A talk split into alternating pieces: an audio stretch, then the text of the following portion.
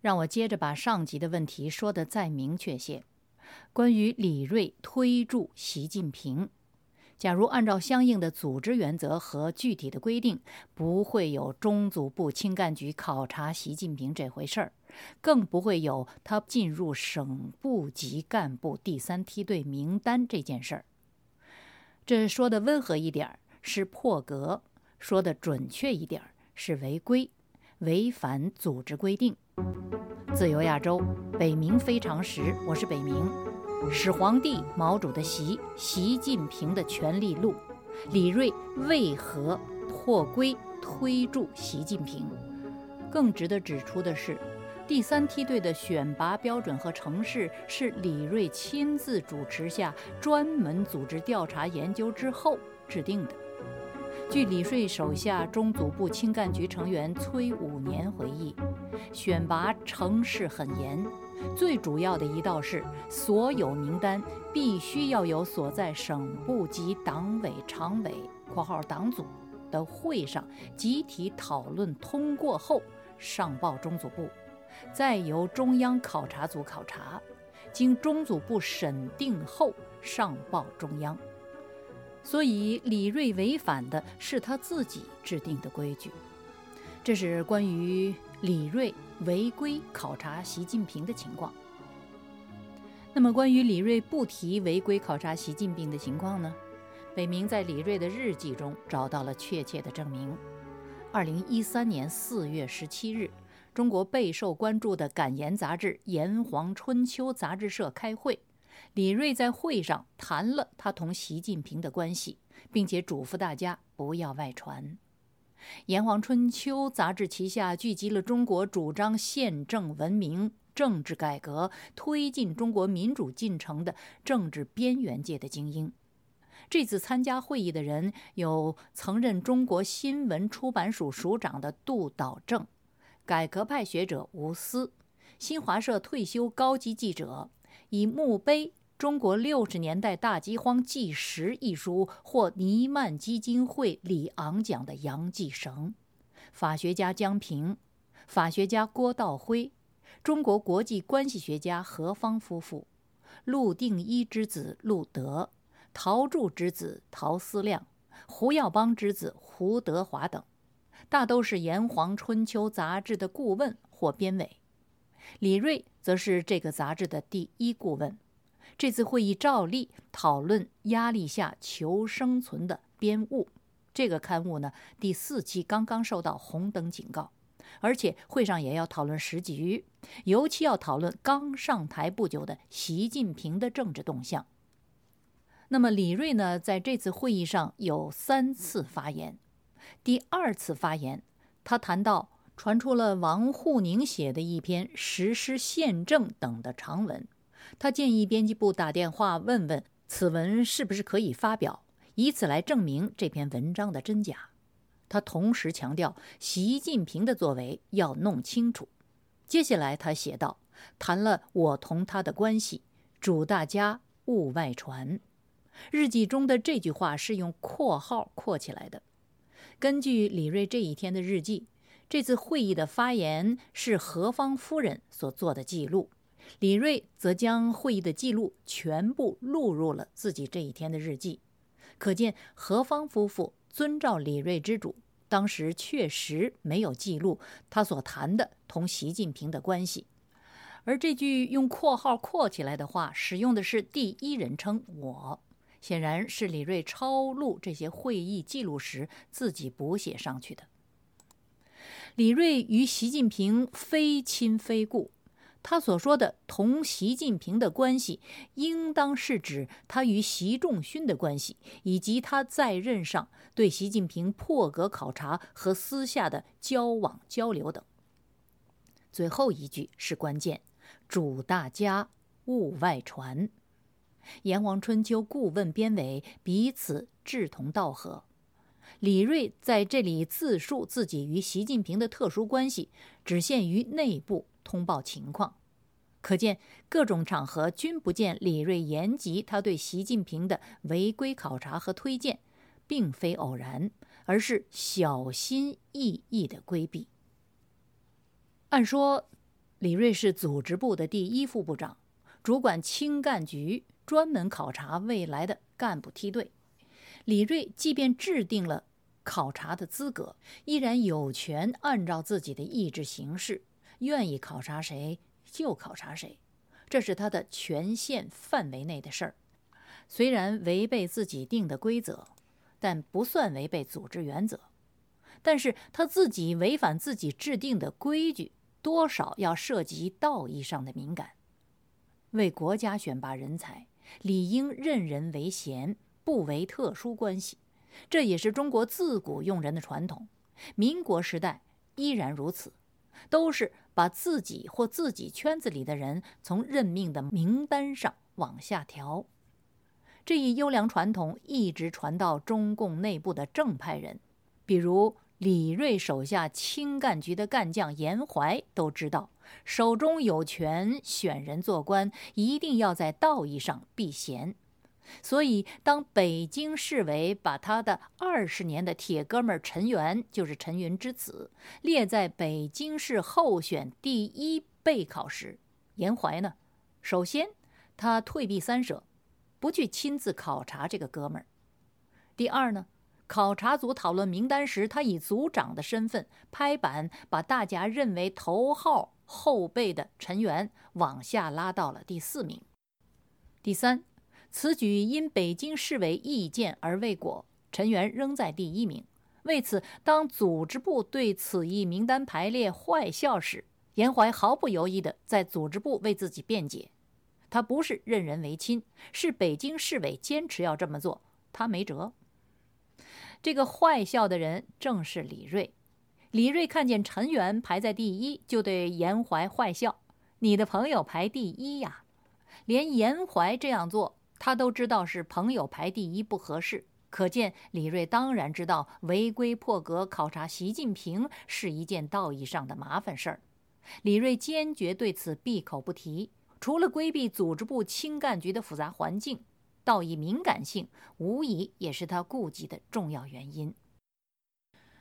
这就产生了一个问题：李瑞与习近平非亲非故，李瑞为何不惜违反自己制定的规矩和约定俗成的道义原则，也要考察习近平呢？根据现有的有限资料分析。李瑞最初格外关注习近平，以至于要对他进行三特殊的考察，不是因为他了解习近平，而是因为他了解其父亲习仲勋，并且对习仲勋有非常的好评，这就导致他爱屋及乌。李瑞与习仲勋关系非同一般，李瑞退休后对此并不掩饰，他曾经。他曾经亲自对友人和同乡这样说过，时间是二零一一年的四月二十四日。北明与老康秉烛的嘉宾也是朋友王康先生，一起到北京府外大街二十二号楼李瑞先生的住宅去拜访他。就是在那次会晤中，李瑞告诉在座的各位，他和习仲勋的关系很深，习仲勋跟他无话不谈。他还给了习仲勋一句评价：“习仲勋是很了不起的。”李瑞评价习仲勋了不起，是因为习仲勋为胡耀邦鸣不平，而且在中共中央政治局整治胡耀邦的生活会上公开表达愤怒。李瑞当时的原话是：“开胡耀邦生活会的时候，习仲勋去得很晚，预先没有通知他。”他进去发现是这样一个会，他大发脾气，发了脾气。李瑞好评习仲勋，不仅因为习仲勋信任他，对他无话不谈，而且因为他钦佩习仲勋在胡耀邦问题上的道德勇气。这说明他与习仲勋的交情不是出于个人私利和功利的计算，而是出于相同的理念和价值。我们现在按照当时的谈话的时序来听一听李瑞当年说这些话的实况录音。开胡耀邦的生活会的时候，习仲勋去得很晚，预先没有通知他。嗯。他进去发现是这样一个会，他大发脾气，发。习仲勋，我跟习仲勋的关系是很深的，嗯嗯嗯，很深的，无话不谈跟我习仲勋。嗯，习仲勋是很了不起。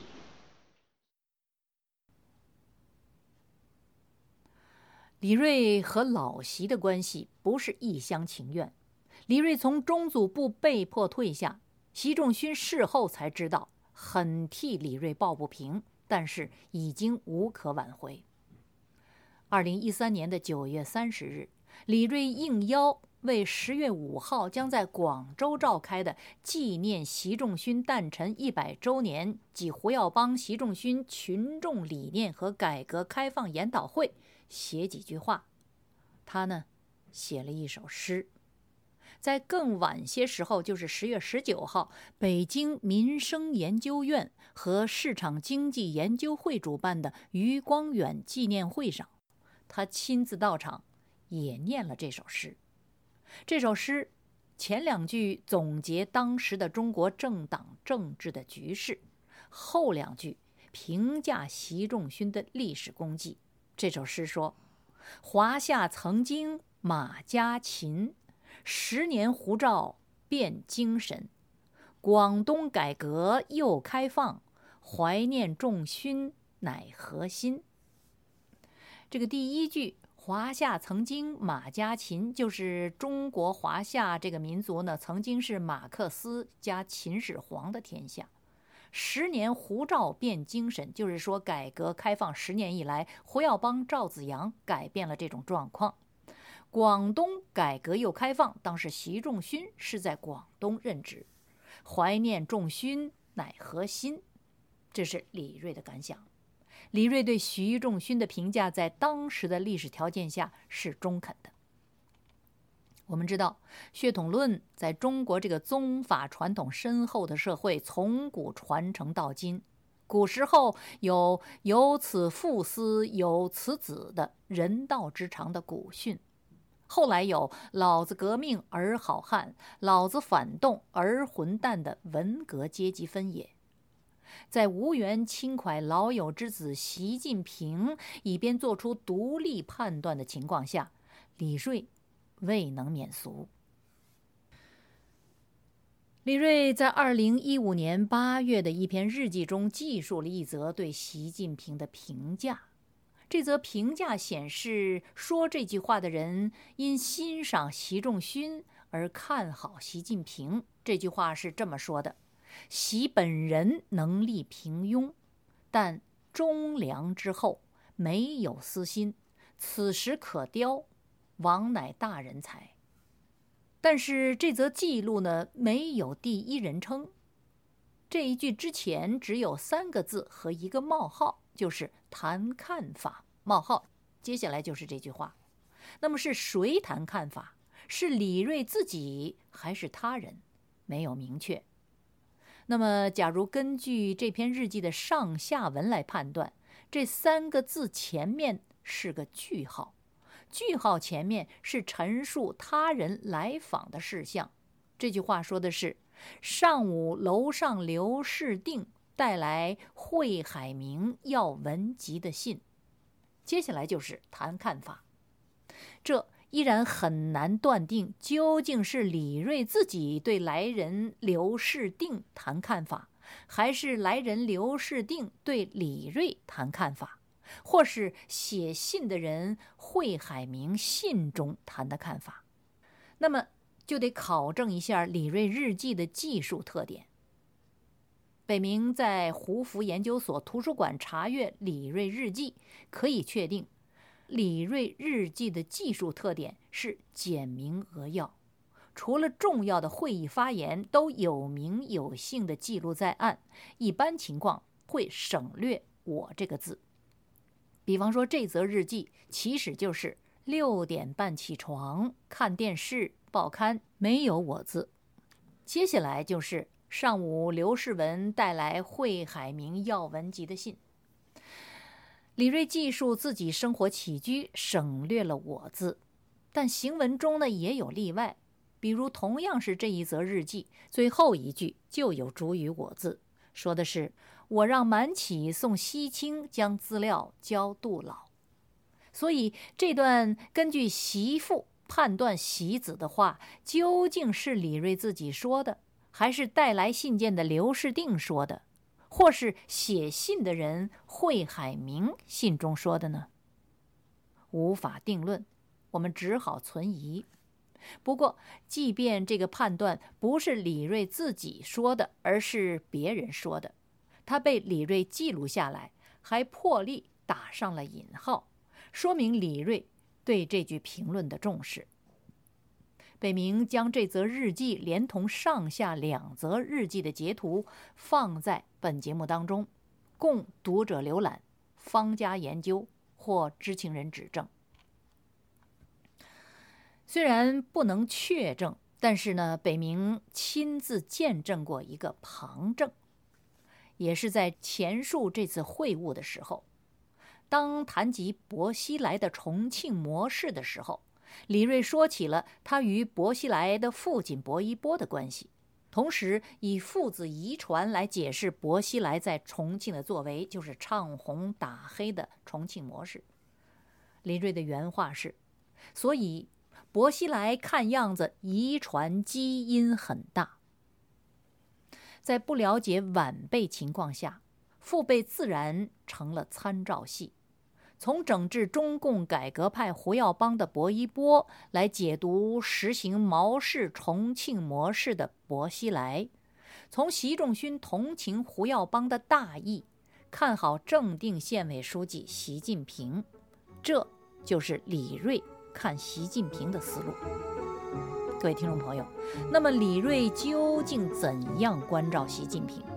他在炎黄春秋编务会上告诉大家，但是让大家不能外传的与习近平的关系是哪些内容？出于怎样的动机？下集节目我将为您做更多的披露和分析。这里是自由亚洲广播电台中文部北冥非常时节目。我是这个节目的主持人北明，是北方的北，明天的明。谢谢您收听阅读这个节目，我们下周同一时间再会。